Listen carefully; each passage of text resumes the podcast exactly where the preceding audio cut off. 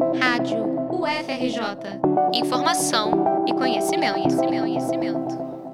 A Rádio FRJ já começou o esquenta para o Carnaval de 2024, preparando uma série de reportagens sobre os enredos das escolas de samba do Grupo Especial. Quer entender melhor o que a sua escola favorita vai apresentar na Marquês de Sapucaí? Então embarque com a gente nessa aventura. Meu caso, meu cajueiro, é de um cheiro que eu dou.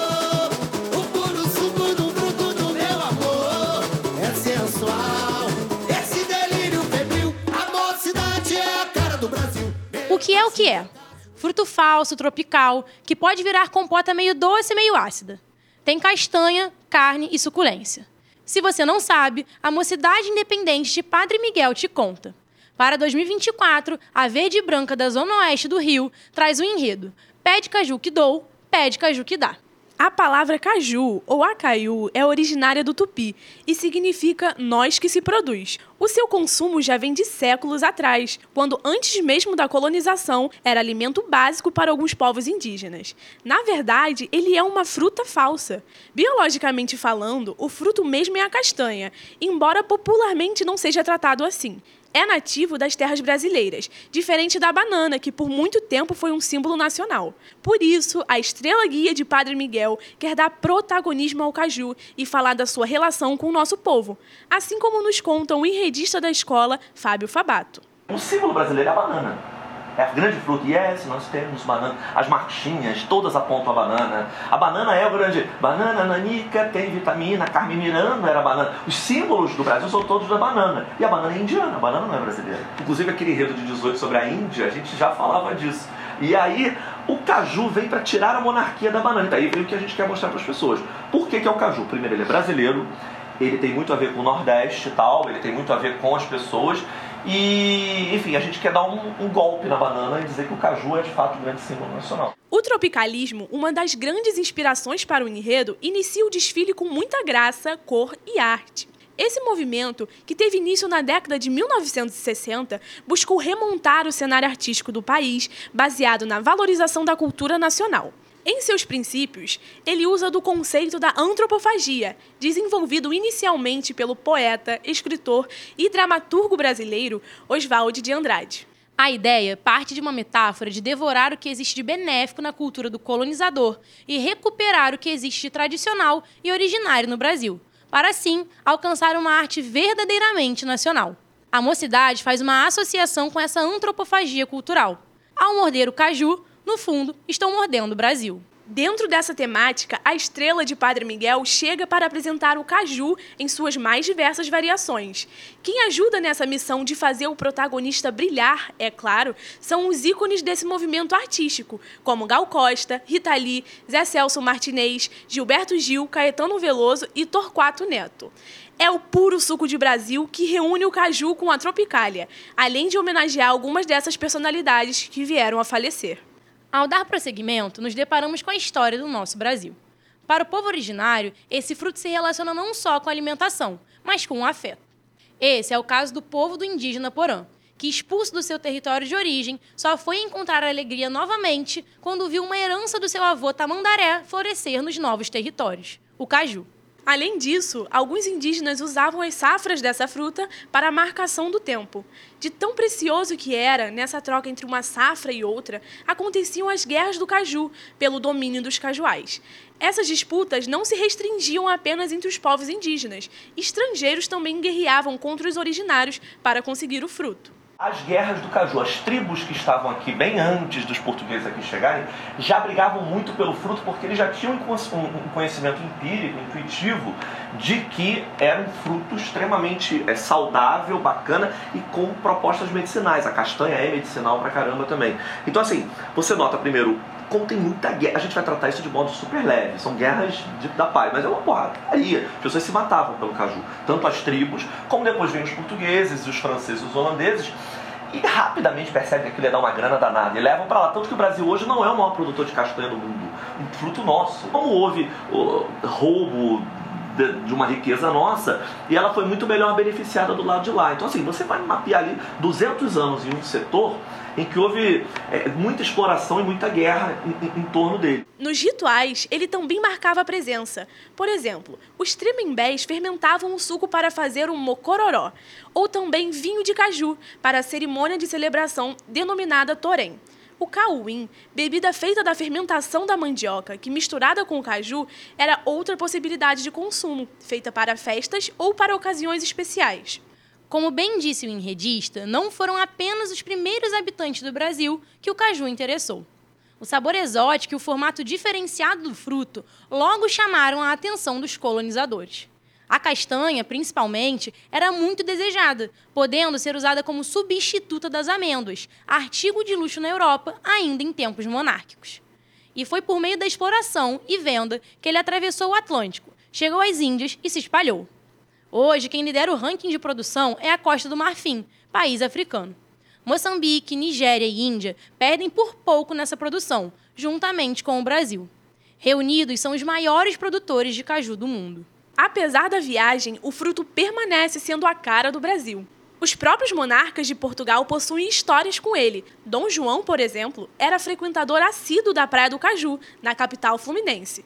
O bairro que a praia ficava era cercado de cajueiros. E essa frequência não era só porque a praia era perto do Palácio Imperial, não. Mesmo com os inúmeros boatos de que ele possuía certa aversão à água, era ali que aconteciam seus banhos medicinais. A mocinha, como a escola foi carinhosamente apelidada por seus admiradores e torcedores, não poderia deixar de privilegiar uma disputa popular e nacional. Qual é o maior cajueiro do mundo? Em 1994, o Guinness Book deu esse título para um cajueiro de Pirangi do Norte, no Rio Grande do Norte, plantado por um pescador chamado Luiz Inácio. Relatos afirmam que ele vivia próximo à árvore grandiosa, que, devido ao seu peso, cresceu horizontalmente não por acaso, também é conhecida como povo potiguar. Luiz Inácio faleceu aos 93 anos de idade, sentado nas ramificações e à sombra do cajueiro em um momento de descanso. Parte da sua história e envolvimento com o caju vai ser narrada pela mocidade no dia do desfile. Foi no Piauí, em um município chamado de Cajueiro da Praia, que surgiu um concorrente chamado de Cajueiro Rei. Por trás dele há uma história indígena. Conta a lenda que o litoral piauiense era habitado pelo povo Tremembé, vivendo em paz e partilhando o bosque sagrado e o cajueiral. Foi quando dois guerreiros, Moçambê e Mulungu, decidiram brigar pelo amor de Jacira, a cunha poranga mais bonita de onde viviam. Moçambê venceu Mulungu, que não aceitou a sua derrota. Em forma de vingança, durante um passeio entre Moçambê e Jacira, o derrotado envenenou os dois, atirando flechas no meio de um temporal. Enterrados juntos, a partir da castanha de um caju que Mussambê deu a Jacira durante o encontro, nasceu o majestoso Cajueiro Rei. O agressor, após uma perseguição, foi morto por um tubarão. Sem coroar uma vencedora em ritmo carnavalesco, a escola vai instigar essa disputa. O nosso país continua usufruindo dos sabores e nutrientes fornecidos pelo caju. No corpo, a polpa é rica em nutrientes como vitamina C e sais minerais. O fruto é normalmente usado como auxiliar na cicatrização de feridas e no combate a infecções e inflamações. A castanha, famosa pelo que oferece, é rica em antioxidantes e ômega 3. Nos nossos afetos, o caju se espalha nas casas brasileiras de diversas maneiras. É usada como refresco no verão, sendo famoso o suco de caju e as misturas com a cachaça. Já na economia, o caju é forte na região nordeste do país, fonte de renda para milhares de pequenos produtores. Esse mercado também se alimenta da castanha e do óleo retirado dela, rendendo cerca de 129 milhões de dólares por ano no que diz respeito à exportação. O ramo das bebidas não fica para trás. Envolve sucos, licores, aguardente e a famosa cajuína. Não podemos esquecer dos doces, como as geleias, compotas e caldas são milhares de famílias sustentadas por essa falsa fruta, que é a cara do Brasil. E seguindo a proposta, não poderia faltar um espaço para mostrar como o caju aparece das mais diferentes formas no dia a dia do brasileiro. Ele faz parte de cenas clássicas que serão representadas, provando sua posição na cultura popular.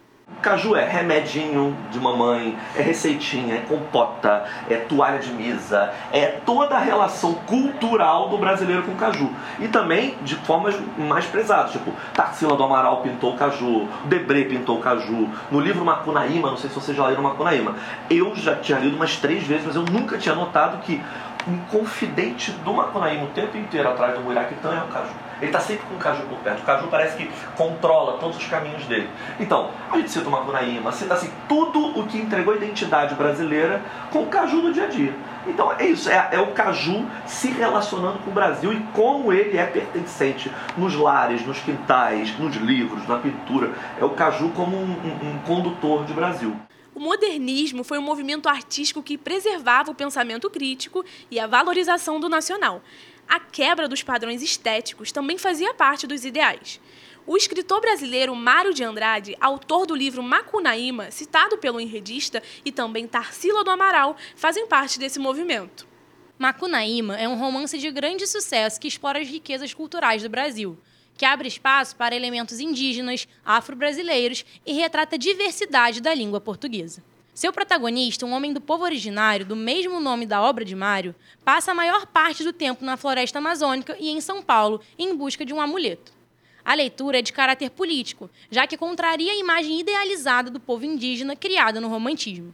Em uma das suas versões, o caju é quem ilustra a capa da obra. Para finalizar, a mocidade propõe um olhar para dentro do próprio Brasil, baseado na música cajuína, que um de seus trechos pergunta: Existirmos, a que será que se destina?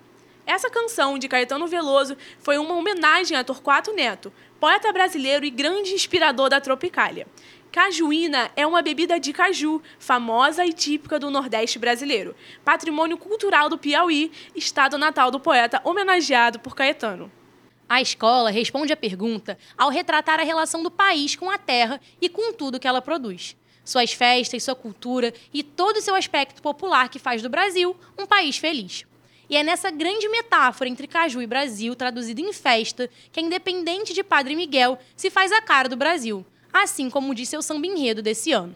A Mocidade é a cara do Brasil, primeiro porque ela é um referencial de uma zona que nunca teve investimento, que é a Zona Oeste. 3 milhões de pessoas. Ela é um referencial cultural de toda uma gente que precisa dela para ser feliz, que faz que, cujo motivo de felicidade, cujo motivo de mostrar os dentes é a mocidade. Então, assim, ela é a cara do Brasil, primeiro por isso. Segundo, porque ela é forjada em tambor, ela é forjada em alegria, ela cantou o Brasil como nenhuma outra escola. Então, assim, eu vejo na mocidade o sentido Brasil, inclusive no próprio nome. Mocidade, que significa juventude, independente, porque ela pode ir a qualquer lugar. Ou seja, ela é topetuda e vai longe. Então, por isso que para mim ela é a cara do Brasil com um samba que foi parar no top 1 das músicas mais ouvidas no Rio de Janeiro, no Spotify, e no top 10 no Brasil, a mocidade promete nos fazer morder o caju para sentirmos o sabor do Brasil. Delícia nativa, onde eu possa pôr os dentes e não fique pra semente, nem um casco de mordida. No próximo episódio, a gente desvenda o enredo da Unidos do Viradouro. A proposta da escola é falar sobre Dambê, divindade serpente que faz parte do Vudum, religião nascida na costa da Mina e que fez raízes no Brasil. Ficou interessado? É só acompanhar a Rádio FRJ para não perder nada e ficar por dentro do Carnaval Carioca. Reportagem de Ana Beatriz Macedo, Caio Maués, Maria Clara Anselmo, Pedro Gadelha e Rebeca Melo para a Rádio FRJ.